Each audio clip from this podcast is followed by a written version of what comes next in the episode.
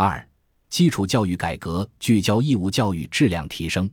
改革开放以来，特别是党的十八大以来，我国义务教育取得了举世瞩目的成就，实现了全面普及，但还存在一些亟待解决的难点问题，迫切需要深化教育教学改革，全面提高义务教育质量。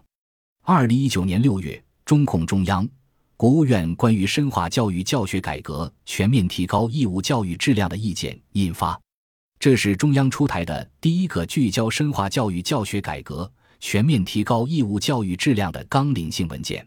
其要点有：一是坚持五育并举，从突出德育实效、提升智育水平、强化体育锻炼、增强美育熏陶。加强劳动教育五个方面全面发展素质教育；二是切实提高课堂教学质量，从优化教学方式、加强教学管理、完善作业考试辅导、促进信息技术与教育教学融合应用等方面强化课堂主阵地作用；三是高度重视教师队伍建设，从大力提高教育教学能力、优化教师配置、依法保障教师权益和待遇。提升校长实施素质教育能力四个方面建设高素质专业化教师队伍。四是深化关键领域改革，从加强课程教材建设、完善招生考试制度、健全质量评价监测体系，发挥教研支撑作用，发挥教研支撑作用，激发学校生机活力，实施义务教育质量提升工程等方面为提高教育质量创造条件。